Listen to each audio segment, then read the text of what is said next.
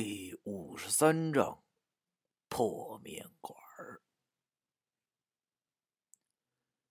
由于现在落脚的地方有着落了，接下来的几天便是开始穿梭于各大招聘会，希望能谋个能养活起自己的工作。要说现在压力真大。那一天，当我穿的人模狗样的来到一个招聘会时，我马上就傻眼了。这人也太多了，简直可以用人山人海来形容。一个个打扮的比我还要人模狗样啊！看着他们手中提着厚厚的文凭和证书，像邮递员一样把简历一份一份的十分娴熟的递到那个招聘公司的桌子上时，我忽然有了一种想把我带的十分薄薄的锦历给撕了的冲动。可是我还是忍住了，因为我现在如果再找不到工作的话，可是真有点说不过去了。最起码，我得能把自己养活了再说吧。等找着饭碗，再去想是吃肉还是喝粥。想想我刚上大学那会儿，想的可真是天真，以为大学毕业以后就会顺其自然的找到份称心如意的工作。然后朝九晚五、五险四金什么的都给我准备好了，我一天天啥也不用干，直接混个部门主管什么的，直接那就是终日调戏女下属为乐。可是到了现在，我才发现这一切还真的只能属于做梦。社会的竞争力太大了，永远都有找不到工作的大学生。往远了说。二十年前，你大学毕业后，那可真是不用愁，好单位没有抢着不要的。可是短短的二十年后，数十万毕业的大学生都快上街要饭了。这造型的年头啊，水到高涨，大学生也跟着泛滥了。往近了说，那就是在半年前，我在启市看报纸的时候，看到上头有个新闻。是讲三个大学生毕业以后逃大粪的。当时我还觉得特别不可思议，以为再不济也不至于这样吧。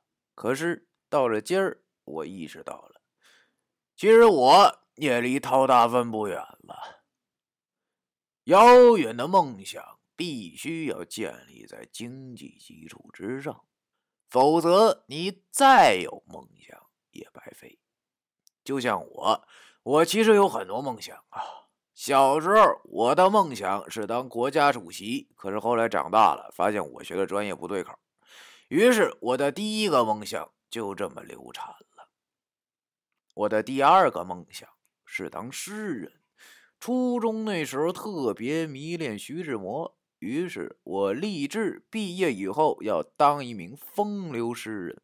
可是到了真的要毕业了，我现在梦想。却只有当一名风流老板。为了能有口肉吃，我的诗人梦也宣告不接。其实，风流诗人和风流的老板，他们有本质上的区别。诗人的风流和老板的风流，要说这两种风流，要是给你选，你会选哪种啊？我选后者。想想以前。上初中的时候，看着比自己大很多的亲戚家的哥哥毕业时，别人也一问他最近忙啥呢，他就说找工作呢。在那时，我的眼里一直觉得找工作的这个职业特别牛逼，特别社会。但是现在轮到我找工作的时候，我才发现，其实四处找不到工作根本不牛逼，反而挺傻逼。于是，傻逼的我也只能忍气吞声的挤在人群中四处乱窜，看看能不能找到一个能要我的公司。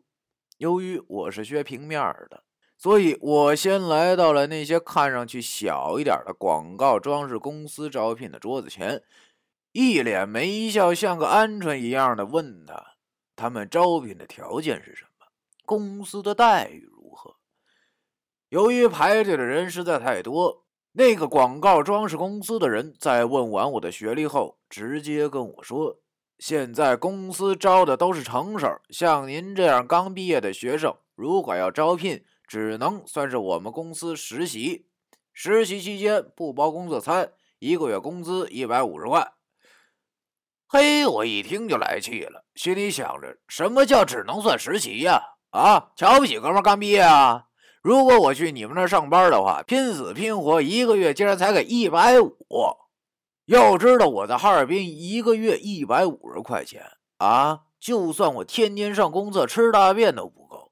去他姥姥的，老子也不跟他废话了。望着他把我的简历随手就往桌子上堆得厚厚的一摞的简历上面一丢，哥们儿，我起身抬抬屁股就走人了。可是我刚走了没两步，又折了回来。望着那个老瘪三的臭脸，我把我的简历又顺手拿了回来。要知道，我只带了十份，现在必须要懂得节约资源。忙了一上午后，我垂头丧气的走进了一家小面馆，要了一碗拉面添肚。小面馆里挺破，尽管是饭口时间，也没几个人。面馆里就我自己。刚坐下，一个四五十岁的妇女便走了过来。先给我倒了杯开水，然后问我：“小伙儿，吃面啊？咱家啥都能做。”我望着面馆里脏兮兮的桌子上，好像已经落了一层灰的一次性筷子，心里想着：“算了，现在也不是讲究啥干净埋汰的时候了，能弄饱肚子就已经很不错了。”于是我对着他说：“给我来碗麻辣面吧，面条细一点多放豆芽。”那个阿姨听我说完后，朝着厨房的方向喊着：“老头子，给这小伙拉碗面，拉细一点我听完他这句话后，差点没呛着。这说的也太他妈恶心了吧？还让不让人吃了？但是我望着这阿姨都一大把岁数了，就也没跟她一般见识。我垂头丧气的坐在凳子上，掏出了一根烟，点着了，心想：抽根上火烟吧。真是越抽越上火。一上午时间还是没找着工作，那些公司一问我的情况后，基本上都是同一个态度。他们好像把应聘的人分成了三等，而哥们儿显然是属于下三路的，都是让我去实习。有一家公司竟然一个月才给五十块钱，操！越想越上火。心中好像被什么东西堵住了一样，让我感觉到了一种很无力的感觉。由于心情十分不好，我忽然想喝酒，于是对那个妇女说：“阿姨啊，再给我拿三瓶啤酒吧，然后再来两个小酱菜吧，啥都行。”不一会儿，那个阿姨笑呵呵的端上了两盘小酱菜，一盘酱干豆腐丝儿，一盘芹菜酱花生米。然后拿了一瓶哈尔滨啤酒，问我都起开吗？我点了点头。我从桌子上拿了一个还算比较干净的杯子，用餐巾纸胡乱擦了擦后，把啤酒倒上了。一杯啤酒一饮而尽，顿时有一种清凉的感觉。我打了个嗝，心情也好了不少。夹了一筷子干豆腐丝儿放在嘴里。别说，哎，这味儿还真挺好。没多久，一个中年大叔端上来了一碗面，放在桌子上，呵呵的跟我说：“ 很烫，慢点吃啊。”我望着这碗油汪汪的麻辣面，闻上去很香。可是当我吃了一口的时候，我马上愣住了。这也太好吃了吧！没想到这么破的面馆竟然能做出这么好吃的面！我发誓，这是我从小到大我吃过最他妈好吃的面了。我不敢相信的用筷子翻着面碗的底部，心想这里面不会是放了大烟葫芦了吧？要不然怎么能这么香呢？可是转眼一想，这根本不可能啊！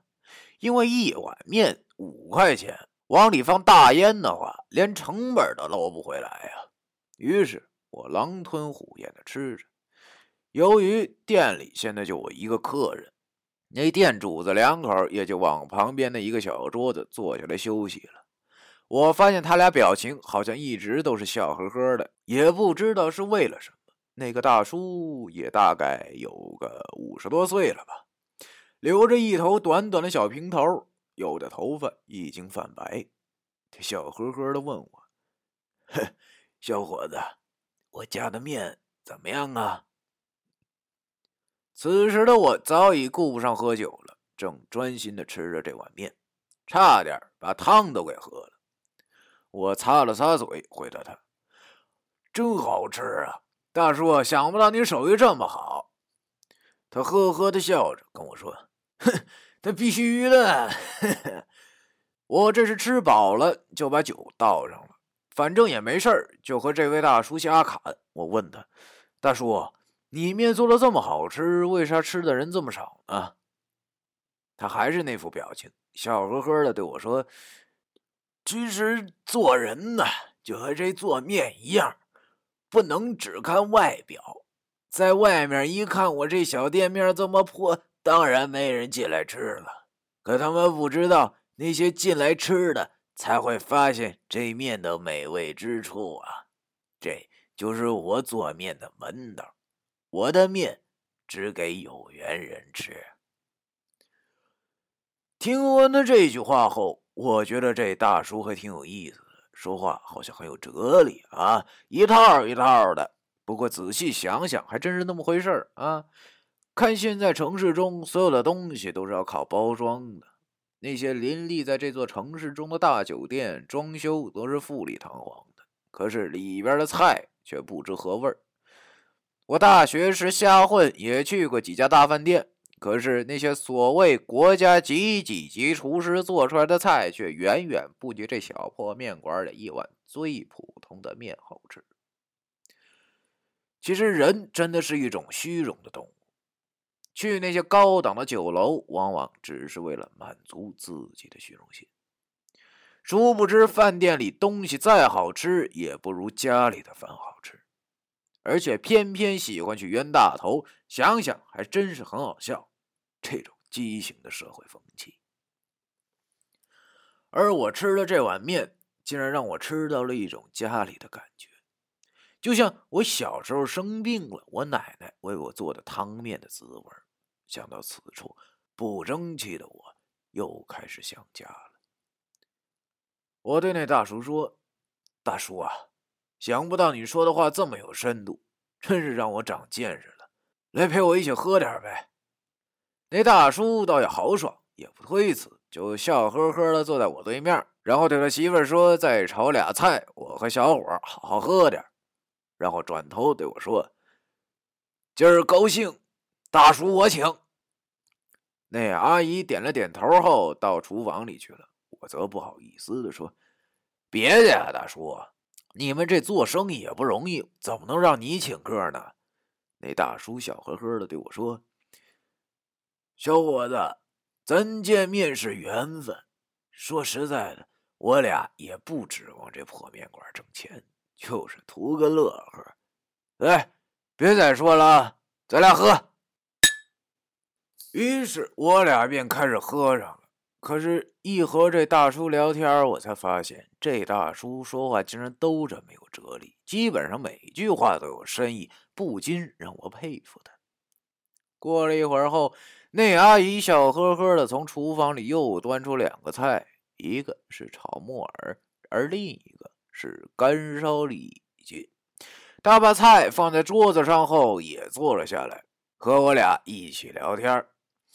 这两道菜竟然也是好吃的出奇，我赞叹着这两口子的手艺，但是心中更多赞叹的还是他们的睿智。